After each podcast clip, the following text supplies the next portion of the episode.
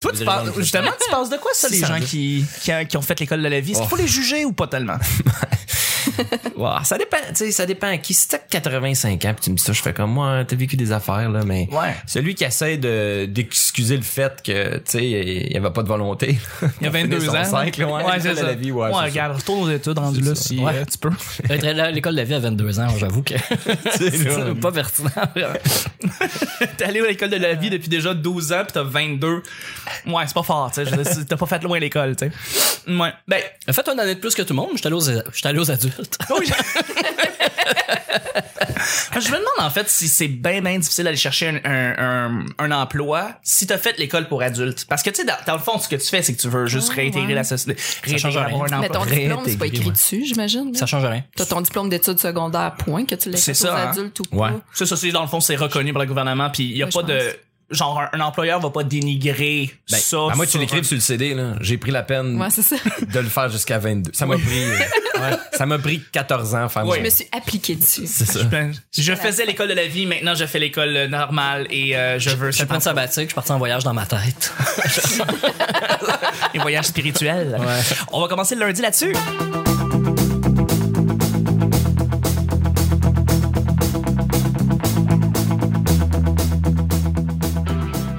Bonjour, bon matin, bonsoir. Bienvenue au Petit Bonheur, cette émission où est-ce qu'on parle de toutes sortes de sujets entre amis, en bonne bière, en bonne compagnie.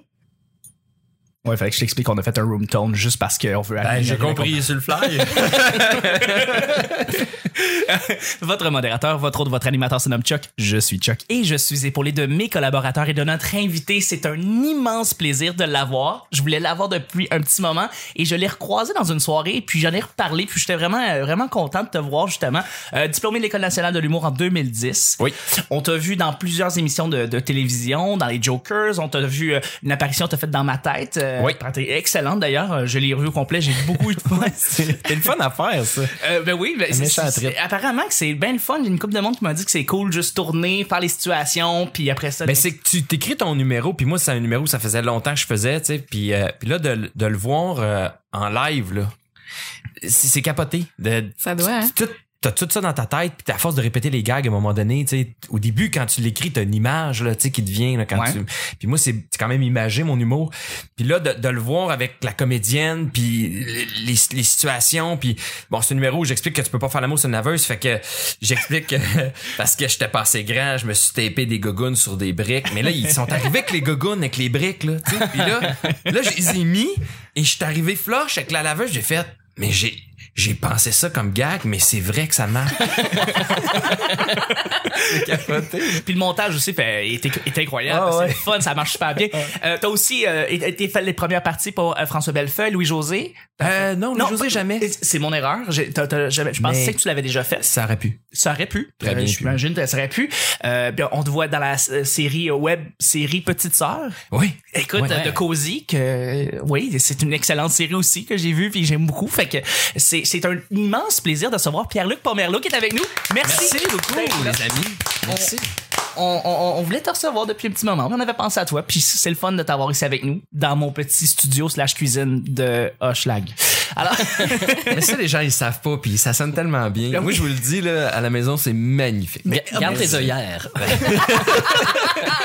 c'est un grand plaisir. Enlève pas le bandeau. Je suis aussi avec notre sorteuse nationale, celle qui est la collaboratrice officielle du Petit Bonheur. C'est un grand plaisir d'avoir Vanessa avec nous. Oh, merci. Merci, merci. Ah ouais.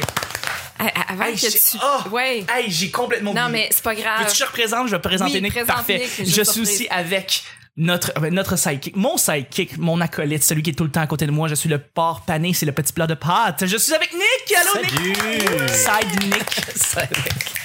Merci d'être là. Et je suis avec la sorteuse nationale, Vanessa. Ah, mais c'est parce que je voulais faire une expérience aujourd'hui. OK. Qu'est-ce qui se passe? Qu'est-ce que t'as fait? Attends, c'est un stunt.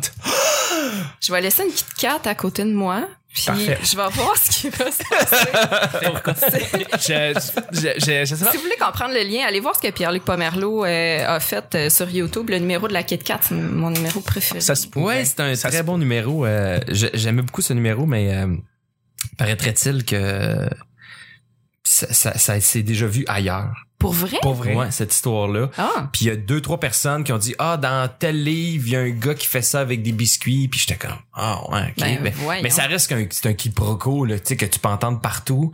Puis à, à, à partir de ce moment-là, là, j'ai fait, ben, tu sais, je voulais pas, euh, je voulais pas avoir l'air du gars qui a copié quoi que ce soit. Fait que là, j'ai fait, ben, je vais arrêter de le faire. Mais, Oh, mais c'est un numéro que, que j'aimais beaucoup quand même. Ben, tellement. Puis euh, que j'ai travaillé quand même fort dessus. euh, Mais mais il est sur YouTube. Puis moi, ce, ce que j'essaie de faire aussi, c'est qu'il y a pas beaucoup de stand-up. Je mets pas beaucoup de stand-up de mes choses sur YouTube parce que j'essaie de, de garder l'exclusivité pour mon spectacle. Absolument, absolument. Puis donc quand tu viens voir mon spectacle, bon, ok, il y a peut-être quelques gags que tu vas avoir retrouvés ici et là. Bon, je- notamment le, le numéro de dans, dans ma tête se retrouve un peu dans le show. J'ai Oui, enlevé oui, oui. des affaires là, mais il est quand même là. Puis euh, parce que c'est dur à un moment donné euh, de c'est quand même des numéros qui se rendent aussi loin, c'est parce que t- ton meilleur numéro c'est celui que tu as travaillé le plus. Mhm. Ça reste ça. Fait que c'est certain que tu veux l'avoir dans ton show parce que c'est une valeur sûre Ouais. puis encore aujourd'hui les, gros numéros, c'est ceux c'est ceux qui sont rendus loin sont là. Bon. Celui-là je l'ai enlevé parce qu'il est sur YouTube mais euh, Mais au moins, il te représente bien. C'est c'est Ouais. les gens qui veulent te connaître. Et si c'est un excellent numéro que tu as fini par mettre de côté, au moins, le monde peut le voir. Ouais, exact. sûr Ils, le ils met- le voient, puis quand ils viennent voir le show, ben bon, ils le voient pas. Il y en a qui sont déçus parce qu'ils l'ont bien aimé, mais je dis ben va les réécouter sur YouTube. Ah ouais. mais, euh, Sur mais un sinon, différent euh, compte. Ouais, puis à un moment donné, je sais que dans, dans le show, même je fais référence à une Kit Kat. Je dis, puis il y a quelqu'un qui m'a dit, hey, je pensais que t'allais faire le numéro, tu sais. Oh. Je fais ouais, non, j'ai décidé de, de Ouais. pas le faire. Ben, on le partagera sur notre page. Ben euh, exactement ouais. parce que tu sais on- pour connaître le référent tout à fait ça va être dans l'épisode de lundi lundi on va mettre ça c'est sûr. Merci d'être là guys. À chaque jour je lance des sujets au hasard, on en parle pendant 10 minutes. Premier sujet du lundi.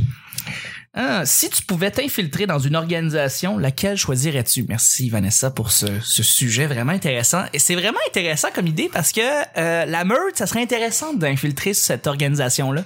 Euh, pas nécessairement à- pour juger les gens, mais plus pour comprendre, euh, comprendre leur mentalité, comment comment comment ils voient les choses. Puis moi, je pense que je serais bien intéressé à aller voir cette organisation-là, puis entendre les discours qui se disent entre les gens, puis voir comment ça ça ça marche.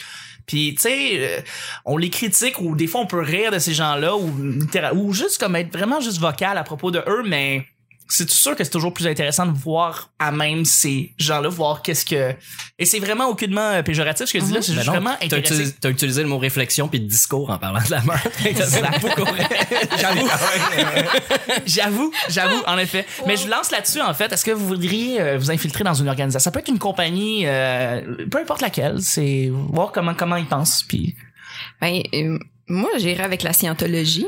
Ouais, ben, qui Ouais. me fascine, ces gens-là, je trouve tellement que, tu sais, pour avoir euh, mis sur pied un, un- une machine avec des boîtes de conserve puis une espèce de courant électrique pour voir si les gens sont heureux, juste ça, euh, je sais pas moi, euh, j'irais m'infiltrer dans la scientologie pour écrire un numéro là-dessus, c'est certain, là, et sûr. pour parler à Tom Cruise éventuellement. il faut. Et qui a l'air allumé, lui, hein? Il a Ah. tellement l'air heureux d'être là-dedans, c'est c'est fou. Mais ouais, non, As-tu vu le documentaire de HBO sur la scientologie? j'ai vu tout ce qui se fait sur la scientologie. Je- Ça me fascine tellement. là. J'ai j'ai été euh, beaucoup, beaucoup euh, écouter ce qui se faisait sur YouTube. Puis je je sais pas, plus que j'en apprends, moins je comprends, on dirait. Ouais. Ouais, c'est très complexe. Parce que faut, faut dire que les gens, ils, ils déboursent vraiment beaucoup d'argent pour finir par en arriver à savoir en quoi ils croient. Ouais. C'est quand même fascinant de savoir qu'un mouvement, t'embarques dans un mouvement sans savoir en quoi t'es supposé de croire. Ouais. Puis là, c'est c'est comme t'avances là-dedans, puis éventuellement, là, quand tu vas être dépouillé de tout, tu vas apprendre que tu crois à des extraterrestres, puis à toutes sortes d'affaires auxquelles t'adhères pas. Il y a beaucoup de membres qui lâchent la scientologie un coup rendu au sommet, Ah, font ouais. comme hey non mais moi là ça c'est trop. C'est un que ben voyons donc, fait que ouais, C'est pire que la maison Columbia. j'irais là. en tout cas. Ouais, c'est ça. Québec loisir. Ouais, c'est ça. Organisation, hein? Le- un mouvement Trump, je sais pas, euh, voir comment le ça cercle des fermières. Moi, Oh! c'est quelque chose qui me qui m'intrigue. Qu'est-ce que tu vas aller Ça ou voir les chevaliers de colon. Qu'est-ce qu'ils font ces gens-là Ils ont un vraiment? rituel, Il y a- hein? Probablement sont-tu vraiment autour d'une table ronde puis tout Mais, ça? Mon, hey. mon grand-père a déjà été là-dedans, j'ai jamais posé de questions. Je trouve ça drôle que t'amènes ça parce que j'ai connu un homme qui, euh, qui, qui, qui est décédé et qui était dans les Chevaliers de Colomb et j'étais euh, près de, de sa tombe à son à ses, à ses funérailles et les chevaliers de colon viennent faire un rituel avec des épées. Ben C'est la grosse affaire. Ben là. oui, bah oui. Puis euh, tu sais, il y a comme une, une espèce de délégation qui arrive là, puis ils ont des capes. Puis euh, ah ouais, c'est impressionnant à voir. Moi, Ah, je pensais que c'était plus euh, caché que ça, mais quand un membre décède là, il y a vraiment une délégation, puis un rituel, puis euh, ils viennent une fois à chaque heure, je sais pas trop, ils viennent faire une ronde. Puis euh, ouais, ils Ah, God. avec Ok, les Tu vois, je pensais même pas que c'était Ah, aussi. c'est euh, vraiment spécial, ouais. Moi, un- Euh, j'im- J'imaginerais ça, ça serait cool, ça ressemble un peu à l'épisode des Simpsons où est-ce qu'ils sont dans une espèce de, de secte. Les que- Stonecutters. Ouais. Les Stonecutters, puis ils se mettent à chanter We do, Oui. tu sais, avec des gros bocs. On s'en rend pas compte, mais c'est copié sur les chevaliers de genre. Je sais pas, c'est drôle. Ouais, ouais, ouais. C'est drôle. Ouais, ça serait probablement ça, les chevaliers colons. Le cercle des fermières serait pourquoi? Ouais. Euh, qu'est-ce qu'ils font vraiment? Ouais. C'est- quoi leur, c'est c'est quoi leur magouille, là? Ouais, pis cool, là. Un ouais. club de ouais. lecture. Puis, Si tu genre t'arrives là, puis à un moment donné, il y a une porte, tu pèses, pff, il y a plein de guns. C'est Ah. c'est l'organisation cachée du NRA qui est ici au Québec, ouais, qu'on savait pas. Mais avant de s'appeler le cercle des fermières, c'était les dames patronesses. Donc, euh, je pense que c'était un petit peu plus, euh, Les un petit peu plus élevé. Puis, Ah, ouais? Ouais, ouais, ouais, ouais. Patronesse. Ben, à l'époque, il y avait pas d'assistance sociale, c'était le secours direct. Donc, les dames patronesses s'occupaient des, des plus pauvres du village, faisaient des biscuits, des, couvertures et tout ça. Puis ça a muté en, en, en cercle des fermières. Ben, je serais curieuse de savoir pourquoi les patronesses sont devenues fermières. Qu'est-ce qui s'est passé? Qu'est-ce qui s'est passé? Hein? On sait pas. Nick. C'est en quelle année, quand les hommes sont partis à la guerre, que c'est devenu le cercle des fermières, quoi? Euh, je pourrais pas te dire. C'est parce que j'ai- joué dans une pièce historique. J'ai l'air d'en savoir beaucoup, mais c'est parce que j'ai joué une dame patronesse. OK. OK. Puis, euh, mais j'ai aucune idée parce que notre pièce de théâtre couvrait plusieurs années. Fait que je pourrais pas être précise là-dessus, là. Mais ouais, probablement que... T'as pas fait tes recherches? Non, c'est ça. Les comédiens, ça fait des recherches quand ils interprètent des rôles. Ben, moi, je me laisse inspirer par Ah le moment. T'es une je le naturelle. vis. Ouais, c'est ça. C'est ça, hein? Fille de Ouais, feeling. Ben, Ben il va pour le feeling, ben oui. Mon cher Nick. Euh, moi, ça serait euh, une sorte de caucus libéral. là. Ouais. J'aimerais bien ça aller voir qu'est-ce qui se dit tellement. pas à la TV. Qu'est-ce qui se dit derrière les portes closes, la vraie tu sais ce qui se dit euh, de euh, tu sais faut pas oublier euh, qu'est-ce que un tel a dit qui est dans le lobby du pétrole faut pas oublier qu'est-ce qu'un tel a dit parce qu'ils ont des contrats moraux avec des instances euh, non écrites mais qui perdurent depuis des centaines d'années hein. Mhm. fait que je serais vraiment curieux de voir comment ils forment la vraie euh, la vraie j'allais dire pensée morale là, mais le vrai discours libéral qu'on voit qui sera à la télé qui sera dans la bouche des politiciens comment le transfert se fait entre le mensonge puis la vérité ou en tout cas la, la, la vérité contrôlée disons. Ouais, non, ça, très ça contrôlé. m'intrigue vraiment vraiment beaucoup parce que ça existe dans tous les gouvernements du monde cette façon de faire là mais euh, ici là chez nous j'aimerais vraiment ça je serais vraiment curieux de voir euh, c'est quoi l'influence des lobbies euh, au Québec versus au Canada Ouais, puis la puissance qu'ils ont surtout. En fait, je veux dire, c'est quoi, leur, c'est quoi leur, leur puissance de levier? Là? Comment ils sont, sont capables de pouvoir... euh, tu sais, moi, j'ai entendu que pourquoi il n'y a pas de réseau électrique euh, plus tôt depuis 20 ans, c'est parce que c'est le lobby des, du pétrole qui, euh, qui met des, un frein, Ouais. en fait, à cette... euh, à- juste au projet, en fait. Euh, et depuis 20 ans, mais ça, ça aurait pu aller beaucoup plus rapidement. Puis Ben, non, c'est- l'industrie du moteur électrique, en tout cas, ça date de longtemps. Puis Ben c'est ouais. ça. Ils se font acheter tout le temps par euh, des grosses compagnies comme Shell. Puis Exact. Ils, ils enterrent le projet. tu sais. tu, tu- tu vois le documentaire Who Killed the Electric Car puis Ouais. tu sais c'est un moteur qui a été fait en partie ici euh, par Hydro-Québec je me rappelle bien puis euh, qui justement euh, qu'ils ont tué littéralement le moteur parce que Ils ont, ils ont de moins en moins d'influence, sauf que la différence, c'est que maintenant, les gouvernements, ou en tout cas les compagnies comme Hydro-Québec, ne disent plus sur quoi ils travaillent. Alors que ça nous appartient, Hydro-Québec. C'est à nous. Ouais. C'est nous qui c'est nationalisé. C'est à nous. Ça nous appartient. c'est à nous ça? C'est à nous. le barrage puis tout là? On pourrait... Euh, les pylônes si, c'est tout- si toute la gang on fait un- une, une sorte de pétition ou un mouvement social puis qu'on écœure nos députés en disant on veut euh, voter ou investir dans quelque chose en particulier euh, de notre propre gré, on pourrait le faire puisque c'est nationalisé puis ça nous appartient. ah ben Colin Ouais. On aurait un droit de regard si on s'y met tous, là. C'est pas à Ouais, non, 10 000 c'est ça. personnes sur une Ouais. pétition d'un Ouais. coin de napkin que ça va faire de quoi. Mais euh, ouais, euh, c'est le domaine qui m'intéresserait d'in- c'est d'infiltrer. une très bonne réponse Ben c'est une très bonne réponse si vous voulez savoir qu'est-ce qui se passe dans le caucus du petit bonheur qu'on se ramasse entre nous trois on parle de iTunes tout le temps Ah ouais? Ah ouais, je te jure. Mais on est, on est flabbergasté en fait parce qu'il y a des gens qui nous, qui nous, qui nous suivent sur iTunes et qui rajoutent des commentaires et pour vrai, ça nous aide sincèrement. On, on vous dira jamais assez, mais ça fait vraiment une différence parce qu'on rejoint ça ou ça, sous-écoute, euh, le carré de sable, euh, tous les podcasts d'humour grâce à vos euh, commentaires et surtout à vos étoiles. Donc, si vous avez 10 secondes présentement, où est-ce que vous êtes sur votre ordinateur, dans votre téléphone, vous pouvez aller juste cliquer sur la petite description. Il y a un lien iTunes, vous cliquez dessus et vous laissez un commentaire. On l'apprécie tellement. Et cette semaine, il y a quelqu'un qui nous a laissé un commentaire, Nick. Ouais. Ouais. C'est négatif comme d'habitude. C'est, euh, euh, tu sais quoi, c'est drôle, il y a une petite affaire négative, mais c'est une bonne chose. C'est constructif. Ouais, Pomme 666, ça s'appelle Pomme, c'est drôle. Ah, ouais, Pomme 666, très bon, euh, euh, très bon podcast. Déçu un peu d'avoir découvert l'épisode à l'épisode 590. Il nous a découvert vraiment tard. Oh, quand même. Euh, et il se demande pourquoi euh, euh, la personne n'a pas, euh, Pomme a pas découvert le podcast plus tôt. Alors merci beaucoup, euh, Pomme. Il a, il a continué à écrire plein de belles affaires, genre on capote. Merci de laisser 5 étoiles et un petit commentaire. Deuxième et dernier sujet, une date importante ou marquante pour toi? Une des deux. Ça peut être quelque chose qui t'est arrivé dans ta vie. Ça peut être un événement que tout le monde a vécu. Tu sais, tu peux me dire le verglas, là, puis je vais comprendre. Là, tu sais. Euh, My God, euh, ouais. vous avez un enfant, je sais pas. Euh, Est-ce que la date de sa naissance, c'est important? Ben moi j'ai un enfant, oui, qui a trois mois. Alors le 21 octobre. Hey, Hey! c'est ma date de naissance. je l'ai- Ouais. ouais, ta petite balance. Yeah, ben félicitations parce que Ben j'ai pas eu la chance de te le dire. Ben en fait, je, tu sais, j'en, je le crie pas haut et fort là. Moi, j'essaie de. Regardez ça low profile. Ben ouais, puis de toute façon, je veux dire, euh, dans mon spectacle, C'est overrated. dans mon spectacle, je veux dire, je parle beaucoup de moi. Puis il y a un numéro en fait où je, je- j'expliquais que euh, j'avais pas d'enfants. Puis tu sais, la relation, euh, tu sais, moi, j'ai la mi-trentaine, toutes mes amis ont des enfants, puis ça fait un petit bout. Là, fait que le fait de pas avoir d'enfants, puis toutes les autres en ont, à un moment donné, la relation amie change aussi. Change euh, beaucoup. tu sais, les, les parties d'amis puis tout. Puis j'avais un numéro là-dessus qui était très intéressant, très le fun. J'aimais beaucoup le faire. Puis quand je me suis, quand mon enfant est né, je continuais à faire le show. Puis j'étais comme, ouais, mais là, les gens ils savent pas, on s'en fout. Le, marché, le numéro marchait quand même. Ouais. Mais moi, je trouvais ça dur. Je me disais, je pourrais pas continuer un an et demi, deux ans à faire ce numéro-là. Puis là, mon petit gars, il grandit, puis j'ai pas d'enfant, j'ai pas d'enfant. Fait que là, j'ai été obligé de changer, De changer patente. Fait que ça fait euh, peut-être un mois que j'ai twisté un peu le numéro. Ouais. J'ai du fun quand même, là, mais... Tu fais, tu fais comme Guillaume Pinot qui disait qu'il qu'il- qu'il avait pas de blonde, que le moment Il y a une blonde, mais qu'il n'y a pas de blonde, mais c'est ça. Ouais.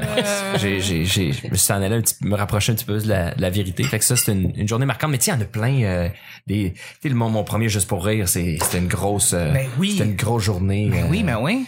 Est-ce que tu y penses à chaque année quand cette date-là arrive? Est-ce que c'est précis? C'est sûr que les, ça? sou- les souvenirs reviennent. Le premier, c'était, c'était quelque chose, là. Moi, je sortais de l'école, en plus. euh, c'était mon numéro de tournée à, à l'école de l'humour. Si vous allez sur YouTube, vous tapez mon nom, Pierre-Luc Pomerleau, euh, Coco la coccinelle. Vous allez voir ça, c'est, euh, je suis déguisé en coccinelle. T'as jamais vu ça? ouais. Ah, mais non, mais je veux Ouais, voir ouais, ça faut- le Faut que je te dise, j'ai- Ouais. j'ai vu le numéro. La Kit Kat, c'est intéressant, mais la coccinelle, c'est quelque chose.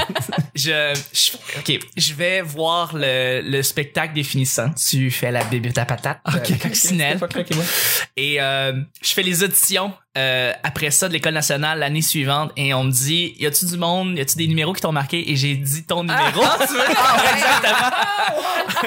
Euh, c'est pas c'est pas c'est, ça va sonner euh, weird à dire je l'ai pas eu mais c'est pas à cause de ça juste j'avais un numéro à chier mais euh, j'ai fait comme ton numéro m'avait vraiment marqué j'étais ça se passait au club soda Ouais, ouais, ah, j'étais crampé en deux. T'as fait le numéro, c'était toi qui avais fini, qui finissait le, Ouais. le show.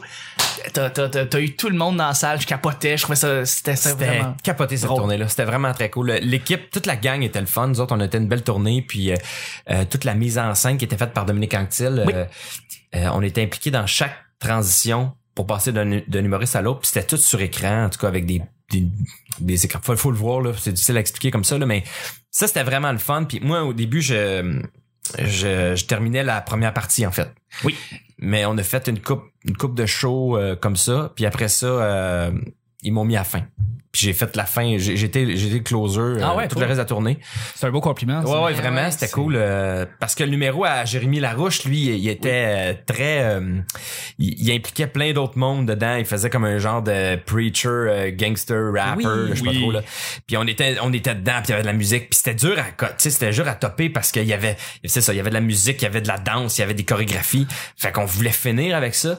Puis euh, mais ça a donné que mon numéro rentrait vraiment fort partout. C'était partout.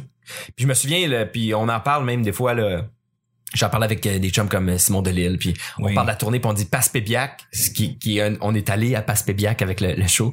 Ça a marqué tout le monde. Mon numéro, les gens, j'ai eu, j'ai jamais eu ça, là, mais j'ai eu un rire continu pendant sept minutes. Hein, Les gens, magique, les gens, le rire ne retombait pas. Wow. Les gens riaient, ils riaient, ils riaient. Fait que je continuais, tu sais. Puis là, ils riaient, puis ils riaient, puis je continuais. Parce que d'habitude, t'attends que les rires tombent, puis tu repars, mais ils arrêtaient juste pas. Puis là, je- tu sais, j'en remettais, mais T'avais pas la fly baissée ou? j'avais rien. J'étais en cuissard. Il y avait pas de fly. Assez que, tu sais, je veux dire, moi, pendant mon numéro, ils rangeaient tout, tu sais, ils rappaient tout, puis ils ont tout arrêté. Puis là, ils étaient sur le côté. Puis là, mais qu'est-ce qui se passe? Il fait quelque chose de, de différent d'habitude. Puis quand je suis sorti de scène, j'ai fait, moi-même, j'ai décroché à la fin du numéro, puis je suis parti à rire, puis j'ai fait, vous me faites trop rire, là, ça, ça pas de bon sens. sens. Ah ouais, j'ai un rire continu. C'est aussi long que l'ovation de, de Sakou Koivu qui a révélé son Ouais, à peu près. C'est aussi hot que Sakou Un, Koivu. un- un beau souvenir, en tout cas, de, de tournée. C'est hallucinant, vraiment. Quand tu te retrouves à Juste pour rire, ben c'est ça. euh, euh, avec le club soda, les gens étaient là euh, pour me les gens de juste pour rire m'ont vu ça te tente-tu de l'essayer? Là ils te font un test dans le fond euh, il y a les auditions juste, juste avant juste pour rire Oui. à Laval À Laval, oui. puis euh, là t'es avec plein d'autres humoristes qui sont connus les autres ils vont juste roder leur numéro mais tu sais c'est sûr qu'ils le font là, le gars-là Ouais. moi j'étais j'étais là pour juste ils voulaient juste voir si j'allais casser tu sais dans le fond c'était un test là puis ils m'ont mis à la fin ils m'ont fait passer à la fin fait que tout le long ils m'ont fait stresser tout le long puis à la fin, tous les humoristes étaient partis. Il me restait moi puis François Morancy, l'animateur. Puis Morancy me voit arriver en coccinelle, puis il fait ouf. Puis je fais ah, ouais. j'ai confiance, j'ai confiance. Ça va être malade. Mais ça a super bien été ce soir-là, fait que je me suis trouvé sur le gala. Puis là, c'est capoté parce que là, t'es en coulisses avec tous les grands noms avec qui que tu regardes depuis toujours là, à la Ah, télé. ouais, ouais. Puis là, ils sont assis à côté de toi, puis ils jasent, puis t'as les écrans. Puis là, quand la tourne à part, là, tu sais, euh, de juste pour rire, ben, Ben là, je- là. elle est, en, elle est comme au-dessus, ou je sais pas trop, là. C'est- J'étais comme, oh, mais c'est c'est capoté. Wow. Ben, je- C'est une méchante belle date. En effet, c'est une bonne C'est une réponse. belle, une belle journée. Ouais. Et, et la naissance de ton enfant. Eh oui, c'est ça. On va les mettre Les ensemble. deux, les on va les mettre ensemble. Vanessa, Nick? Moi, ben, moi, je- j'en ai déjà parlé, je vais, je vais faire short, là, Ouais. mais moi, c'est vraiment le 11 septembre 2001. Ouais, Ah ouais. La date la plus importante dans ma vie, je pense. Euh, pas tant cette journée-là, mais l'impact que ça a eu. Puis, As-tu été un éveil de conscientisation qui, qui ah, est ben oui. en toi? Mais Ouais. ju- juste pour remettre en situation, moi, j'ai j'ai commencé. Qu'est-ce qui s'est passé le 11 septembre, Nick? Moi, j'ai commencé le cégep à 16 ans. Ah oui, c'est vrai, t'es un prodige, toi. Ouais, genre. Ah oui, c'est c'est vrai, t'as bitché, de t'as bitché- maternelle, Ouais, t'as bitché à Exact. maternelle, toi. Toi, tu savais faire l'alphabet avec des blocs. Oui. T'as un petit mardeux de T'as-tu 4 écouté ans. le podcast? J'écoute tout. OK. mais ouais, j'étais j'étais comme, ah, j'ai déjà dit ça, non? Ça- Tes cubes pis tout, là. Ouais, exact. Puis euh, ce que ça fait, c'est ça, c'est que j'ai commencé cégep à 16 ans, j'allais avoir 17 ans le 21 octobre. Mais euh, il y a- le 11 septembre est arrivé comme dans une transition bizarre. Moi, je venais de déménager à Repentigny, je venais de quitter mon patelin euh, de l'Assomption pour Repentigny. Euh, je venais d'avoir mon permis de conduire. Je découvre, tu sais, j'avais pas d'amis qui s'en allaient dans la même chose que moi. Moi, je voulais aller en informatique. Finalement, j'étais allé en lettres parce que j'étais pas assez bon en maths. Fait que j'étais, un peu pas à ma place, mais en même temps, j'étais content de découvrir ce que c'était. Puis euh, j'étais très déçu de voir le cégep, ce que c'était, euh, comment comment ça se passait, le type de cours que j'avais, où ça allait m'amener. Puis là, quand le 11 septembre est arrivé, puis que cette journée-là est extrêmement bizarre, il y a du monde qui l'ont vu à télé, puis ils le racontaient même pas dans la classe. On était ceux qui l'avaient pas vu, on était fâchés envers eux de dire, mais voir que vous prenez ça à légère. Puis on Ouais. était jeunes là, nous, on faisait on faisait des euh, savoir combien de morts qu'il y avait eu là, tu sais. Je veux dire, on était on on n'avait pas compris, on comprenait pas ce qui se passait. Puis Là, quand on est sorti, ben moi j'écoutais, euh, j'avais euh, j'avais pas de téléphone cellulaire, mais j'avais une petite radio portative, puis on se connectait dessus, puis on était plusieurs là. J'avais des splitters, puis on était 4-5 personnes, puis il y avait du monde en rond autour à qui on disait ce qu'on entendait à la radio, tu sais. Là, ce monde-là partait, puis faisait fuck off, je m'en vais chez nous, je m'en vais l'écouter chez nous. Tu sais, il se passait vraiment quelque chose. Puis euh, ce que j'ai réalisé cette année, c'est que c'est arrivé à la moitié de ma vie, tu sais. Là, j'ai 33 ans. Fait que c'est, Ah, ça sépare carrément ma vie en deux à l'enfance. Même si j'avais juste 16, 16, 17 ans, là, c'est ce qui est arrivé avant et carrément une autre vie de ce qui est arrivé après. J'ai découvert l'Internet, euh, l'hypercommunication. Je me suis intéressé à, la politique. euh, J'ai, j'ai arrêté de voir le monde comme, comme je le voyais avant. c'est Ah, vraiment ok. ça qui a changé ma vie, euh, de, pour beaucoup puis Ben oui. sur plein d'aspects. là. Mais c'est vrai que ça a marqué plein de monde. Euh, moi, j'étais au cégep aussi. Ouais. Euh, j'étais un an plus vieux, plus vieux que toi, mais euh, c'était une super belle journée, hein. Passant Ouais, 11 ouais, c'était un mardi, là. il faisait super beau. Incroyable. Ouais. Moi, je me souviens de m'en aller à l'école, là, puis j'étais en char, puis il faisait beau, il faisait beau, là, puis je marchais, j'étais quasiment content. là. J'étais en sciences, c'était plate mes cours. moi. puis là, euh, c'était mon cours de français. On s'assoit dans le cours, le prof rentre, puis là, il, il, il pleure. Il, on sait pas trop ce qui se passe là, parce que c'était long avant qu'il rentre. Puis on était comme, on le cours va-tu commencer? Puis là, il rentre, Puis là, il écrit au tableau congé. Puis là, il dit, il dit, c'est pas, c'est épouvantable ce qui se passe, nanana. Puis là, on était comme c'est quoi, là? Puis là, il, il baragouine de quoi, mais on comprend rien. Fait qu'on s'est ramassé à la bibliothèque, puis on, euh, tu sais, les fameuses télés sur le rack, là. Ouais. euh, Mélo 3, ouais. Avec les, ouais, Ouais, exact, Mélo 3. Fait qu'il y en avait trois, quatre, ils les ont plugués, puis on était une grosse gang, là, à essayer de, on regardait ça un peu. Moi, j'ai vu un peu, ben, pseudo live, là, la deuxième, là, parce que j'étais plugué. Il était tôt le matin, toi? Ouais. C'est ça, moi, mon cours commençait à 10 heures. Fait que moi, j'étais dans, je suis parti de chez nous, j'écoute pas la télé, j'étais dans le transport en Ouais, commun, j'arrive à l'école, je remarque rien, on s'assoit dans la classe, pas de brouhaha particulier. C'était un cours d'histoire de l'art, mon prof est quand même assez âgé. Ouais. Euh, puis elle, elle l'a vu. Puis euh, elle semble pas en faire de cas, mais probablement qu'elle a juste vu le premier Elle l'a en, entrevu. en replay. Ouais, c'est elle a fait comme ah ben il y a un avion qui est rentré dans le tour. Je pense qu'elle a pas vu sous l'angle terroriste danger euh, grave. Puis là un moment donné, euh, il- ça parle dans le fond, puis là, le prof est comme qu'est-ce qui se passe? Puis là, ben ah, on parle de ce qu'on a vu. Puis là, il commence à en discuter, puis là, oublie ça, on peut plus suivre le cours. Ben Puis non. on a une pause dans, dans le cours. La moitié de la classe est partie, on a fait le fuck off, on y retourne pas. Puis là qu'on a vu que personne ne retourné au cours dans la cafétéria, euh, ça sortit dehors, puis là les profs, les, les tous les intervenants, tout le monde de l'école sortait pour rester proche dans, dans la gang, ça paraissait qu'il se passait quelque chose. Puis on était dehors, puis c'est au collège de l'Assomption qui a été construit il y a très très très longtemps. Puis il y avait un professeur qui était là qui dit euh, ah c'est drôle, ça me rappelle des souvenirs ce qui se passe là, le genre de cohue qui est, on comprend pas ce qui se passe. Il dit vous êtes chanceux parce que vous êtes à l'époque où vous êtes plus connecté, vous allez comprendre plus rapidement ce qui se passe. Mais il dit, il dit moi je suis venu à cette école là quand j'étais jeune. Puis euh, vous voyez les speakers qu'il y a là, là? Ça c'est les alertes antinucléaires. tu sais. On a déjà fait les tests de dock and cover en dessous des bureaux. Wow. euh, quand, quand j'étais jeune. Puis là, il nous parlait de ça, tu sais, le jour du 11 septembre, puis on, on, on peut pas faire hey, t'es vieux débris, là, tu sais, tu comprends pas ce qui se passe. Puis c'était la même affaire, là. C'était Ben ouais. comme on se sentait tous concernés, puis il y avait plus de lien en- entre l'âge puis la connaissance. On retombait tout à zéro, tu sais, on retombait dans quelque chose de nouveau. Vraiment, c'est ce que je sentais ce jour-là. Puis ça s'est juste développé euh, dans la semaine qui a suivi euh, quand, quand on a vu, quand on a lu les journaux, qui, euh, quand Ouais. la vraie désinformation a commencé. Ouais, ouais, ouais. ça. Ben, Vanessa, tu peux stopper ça? Euh, ben, ça Moi, j'aurais aimé pas- ça closer. T'es avec les explosions, tu sais, c'est un peu. Ben, ça sera pas plus joyeux, mais moi, c'est la prise de tâche que j'ai vécue qui, qui est Ah ouais? vraiment une date marquante. À chaque année, je pense, le 1er décembre, j'ai encore chaque moment gravé dans ma mémoire. euh, Tu, tu nous en c'est as. comme un film. Je sais pas si j'en ai déjà Ouais, parlé c'est au ça. je me demande, en fait, j'essaie de me remémorer si tu as Ben, déjà moi, je le sais pas, fait que j'aimerais ça Ben, être ok. au courant de tout Ben, ça. écoute, euh, c'est arrivé à la polyvalente La Forêt à Amos euh, en 1997. Puis euh, moi, j'étais dans une classe d'anglais. C'était un, un avant-midi. ça- En fait, on commençait l'école. c'était la première classe. Puis il y a eu une grosse détonation. Puis, euh, puis pourquoi ça m'a marqué aussi, c'est qu'une semaine avant ça, j'ai eu une espèce de prémonition. J'avais fait un rêve où il y avait une prise d'otage dans mon école et que c'était particulièrement sanglant.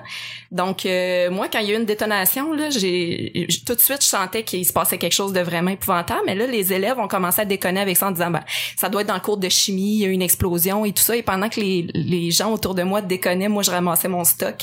Puis j'ai vu, euh, tu sais, dans les portes de classe, il y a toujours une fenêtre. Et il y a la psychologue de l'école qui est arrivée et elle était tellement blanche, ça paraissait dans son visage qu'elle savait pas comment aborder. Elle est rentrée dans la classe puis elle nous a dit là là, tout le monde sort par la porte à côté de moi. Je veux pas en voir un tabarouette passer de l'autre bord. Et elle en, et, tu sais, elle en tremblait là. Fait qu'on- puis moi j'ai été la première rendue en bas. C'est, j'ai, j'ai vu mon instinct de survie là. C'était Ouais. incroyable.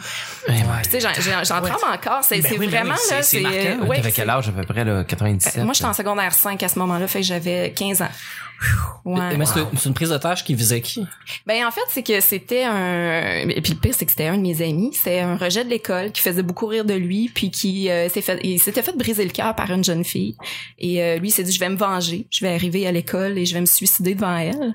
Et le gardien de sécurité, puis tu sais c'est un peu cocasse quand même, le gardien de sécurité l'a vu rentrer avec l'arme à feu, puis il a demandé "Hey, qu'est-ce que tu fais là?" Puis il a dit "Ben c'est pour un exposé oral et euh, tu sais dans une dans une école qui s'appelle La Forêt en Ben ouais. Abitibi." Tu Ben ouais. bah, ok, ouais. Fait qu'il l'a laissé monter avec son arme. Et puis, euh, finalement, euh, lui, il avait dans l'idée, je crois aussi, de, de s'en prendre au professeur de la classe où il allait euh, prendre en otage. Et euh, c'était pas le prof qui pensait, c'était un stagiaire et c'était sa première journée. Ben non! Pauvre Et gars. là Ouais, là. il y a eu une médaille de bravo d'ailleurs. Puis, tu sais, la prise d'otage a été euh, euh, reprise à Canal D, la fameuse émission Otage. Ah ouais, ouais. Oui, ok, ok. Ouais. Ils ont refait euh, tout ça. reconstitution. reconstitution. Constitution. ouais. Avec Benoît Tranche-Montagne qui faisait la narration. C'était-tu lui? Ben, écoute, il a fait comme 8000 émissions à Canal D, fait que je peux Ah, ça se peut bien. Y a juste une jeune fille qui te représente dans le documentaire? Non, non, non, je crois pas parce que justement, j'étais pas dans la classe qui était prise en otage, mais la classe où j'étais était très près d'où euh, d'où euh, s'est passé le truc. Et euh, le seul coup de feu qui a été tiré, en fait, c'est qu'il a visé un agent de sécurité, euh, le même qui l'avait laissé rentrer avec l'arme, là, qui, euh, qui qui est allé voir après quand il a su ce qui se passait. Et euh, il a visé comme la cage à escalier, c'était en béton, donc la détonation a vraiment été très forte. Ah, c'était. Juste à côté d'où je me trouvais, donc. Ok. euh, c'est maintenant les bruits forts là, je réagis. Euh, Posez-vous pas de questions. Mais il y a pas eu de blessés au final, puis euh, Non, ça a été très très très euh, bien géré. euh, puis en fait, c'est la fille qui, s'est- qui avait brisé le cœur au gars qui l'a calmé, qui a Ah, euh, qui a négocié avec lui parce qu'il faut dire qu'il y avait des couteaux. Euh, il s'était apporté des médicaments pour s'enlever la vie aussi. Donc euh, non, c'était très très très émotionnel pour les gens qui l'ont vécu là. Euh, C'est parce qu'on le connaissait tout aussi, tu sais. Ouais. Ben, je vais, je vais terminer en, en mettant une note plus positive. Oui. Mettons la date qu'on a fêté notre 500e. Ah, ça a été une culmination. Disons, on était au, on était en fait au Lozo. Euh, Ouais. l'année dernière et on a fêté notre 500e épisode et c'était vraiment une consécration parce que c'était un peu comme si euh, ben pour moi qui dans le fond quitte tranquillement un domaine que j'essaie de quitter depuis des années euh, ben c'est un peu l'espèce de goodbye que je faisais puis ben c'est pour ça c'est un beau moment en fait que j'ai vécu fait que euh, c'est ça Moi, je pense que c'est le 19 avril si je me rappelle bien Avril? 2017 T'es alors sûr? euh, ben je suis pas sûr je vais aller me rester Comme l'été. c'est drôle parce que tu sais, c'est une date marquante, je me rappelle pas de la date. Non, ouais, c'est ça. Mais c'est pas grave, c'était une date. euh, puis mais euh, on, fait, on fait cinq épisodes par semaine. Ouais. Fait que là, on est rendu à 600 Euh, On a 600 dépassé quelque le chose. 600, ouais. Ouais, ouais, ouais. check. 620, là, genre, quelque chose de même? Fait que ça fait euh, un moment. un bout. Allais-tu vraiment dire? Ça fait 22 semaines. Écoute, t'as sauté ta maternelle, t'es supposé nous dire exactement. non, non, mais comme j'ai dit tantôt, j'ai pas été en, en, en informatique, j'étais passé bon en maths. Ah, voilà. voilà. Ben, c'est ce qui termine l'émission du lundi. Je voudrais remercier mes collaborateurs et notre invité. Merci Pierre-Luc. Ouais, fait plaisir. Merci. Merci Vanessa. Merci. Merci Nick. Merci, Chuck. C'était le petit bonheur d'aujourd'hui. On se rejoint demain pour mardi. Bye bye.